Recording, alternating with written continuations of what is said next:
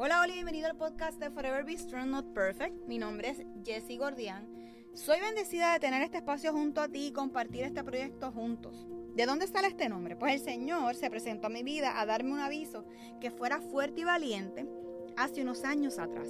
Y meses después recibí una sorpresa inesperada. Así que, como dice el libro de Josué 1.9, yo te pido que seas fuerte y valiente, que no te desanime, ni tengas miedo porque yo soy tu Dios y te ayudaré por donde quiera que vayas. Durante ese tiempo, Dios estuvo acompañándome en uno de los momentos más difíciles de mi vida. Hoy doy fe que nunca me ha abandonado. Así que creo firmemente que Dios se manifiesta en cualquier momento, espacio y persona. Este espacio se creó para compartir la palabra de Dios y cómo podemos ir creciendo juntos. Tenemos el mejor ejemplo de su sacrificio en la cruz como lo hizo Jesús. Así que comenzamos diciendo, Jesús creo firmemente que a través de este podcast estarás y estarás moldeando nuestros corazones y reconociendo con la ayuda del Espíritu Santo en darnos la fuerza que necesitamos para afrontar cada día. Sé que tenemos que comprometernos para poder leer de tu palabra, alabarte y escucharte a través de esta. Sé que tú, mi Señor Jesús, eres la salvación para que juntos podamos alcanzar otras vidas. Que ese amor que proviene de ti como un buen padre pueda ser escuchado por la persona que está recibiendo este mensaje. Reconoce que es tu Hijo como nuestro Señor y Salvador. Así que comenzamos a caminar y a crecer juntos.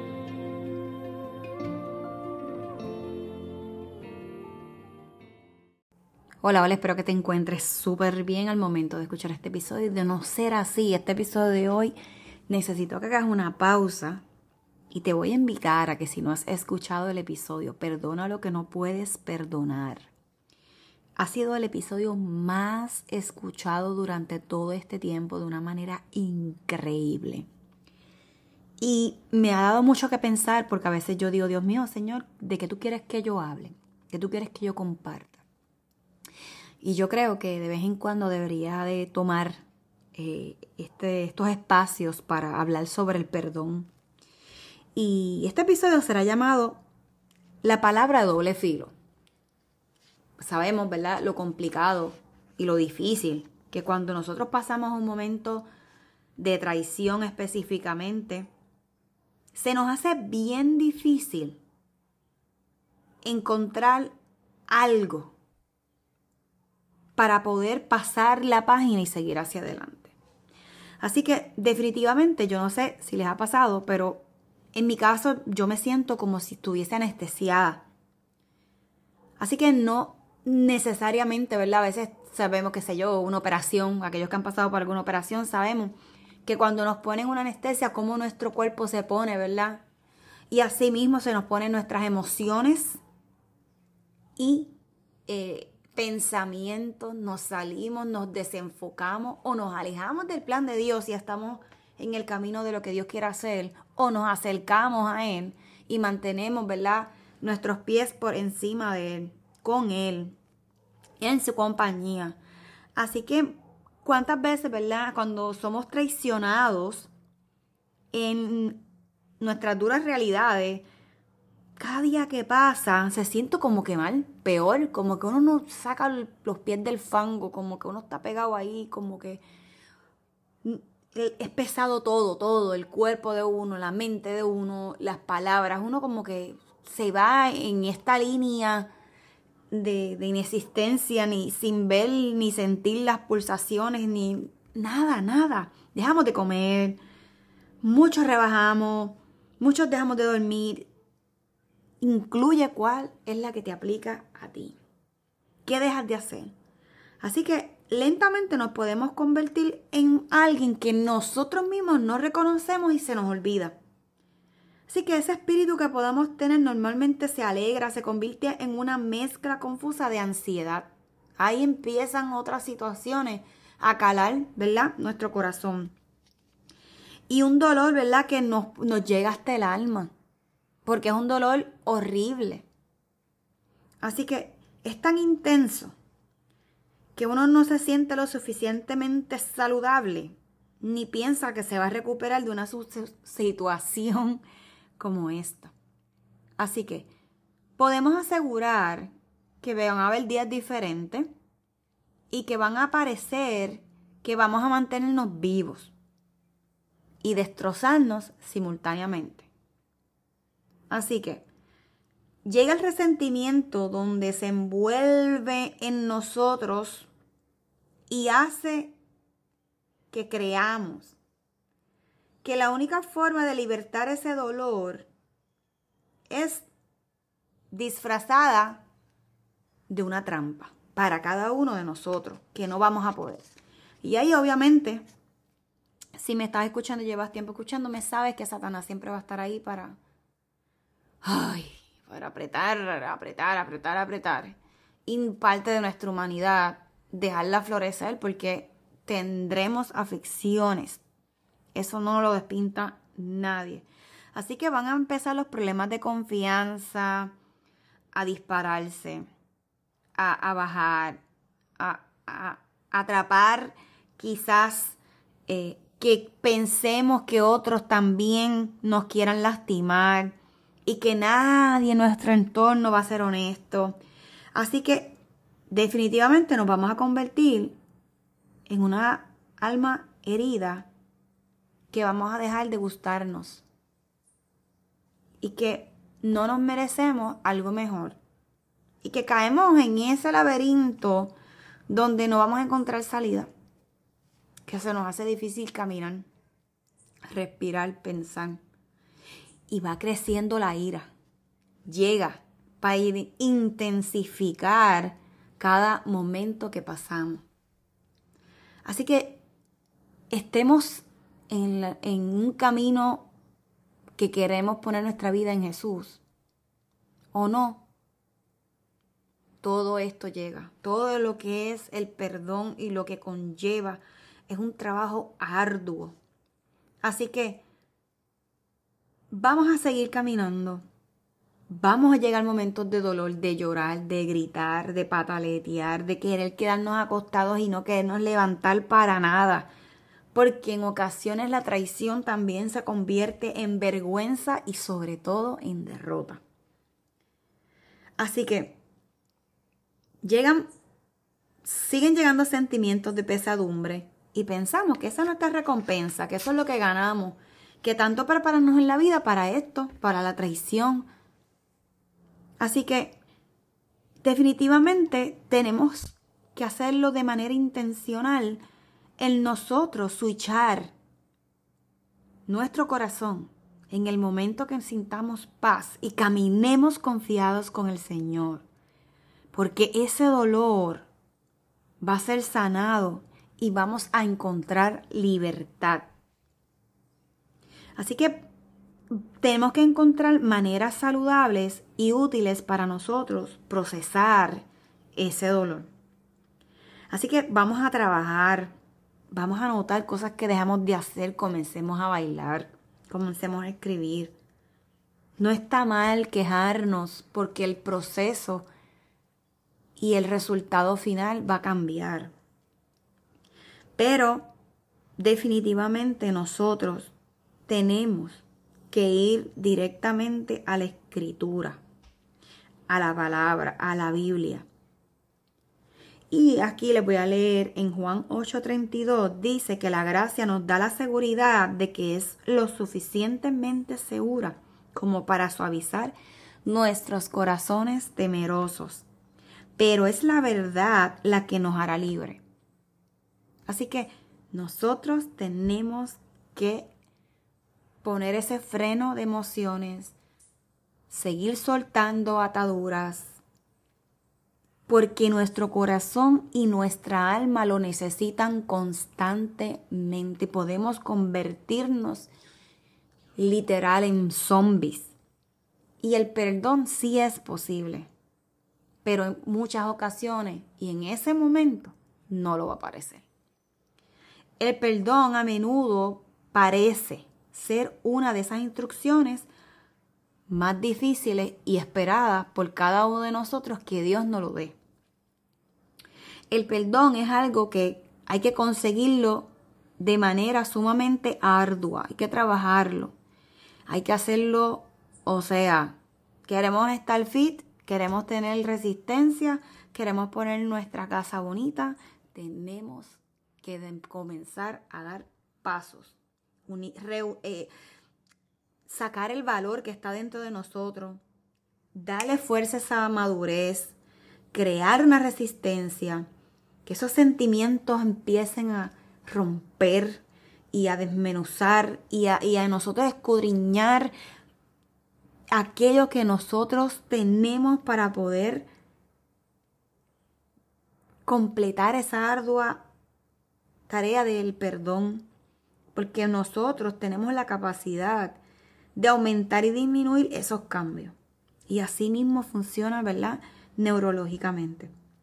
Así que en Efesios 4:7 nos dice, su gracia para mí, que fluya libremente a través de mí. Así que el perdón definitivamente no es un acto de determinación. El perdón solo es posible por mi cooperación, porque queremos hacerlo. Puede ser que también nosotros nos, nos cerremos a la idea y nos pongamos testaduros y medios necios. Así que el perdón es posible nuevamente voy a repetirlo porque cada uno de nosotros lo puede hacer. Así que Dios no sabía que no podíamos lograrlo solos. Así que lo sabía bien. Él no lo sabía, él lo sabía bien. Así que vamos a correr en vez de escondernos en la oscuridad y vamos a correr al lado contrario donde deberíamos reaccionar a alguien que peca contra mí, a alguien que me lastima, a alguien que me hiere, a alguien que me incomoda. Seguimos trabajando en el perdón y no es fácil. Así que todos tenemos un lugar oscuro al que corremos.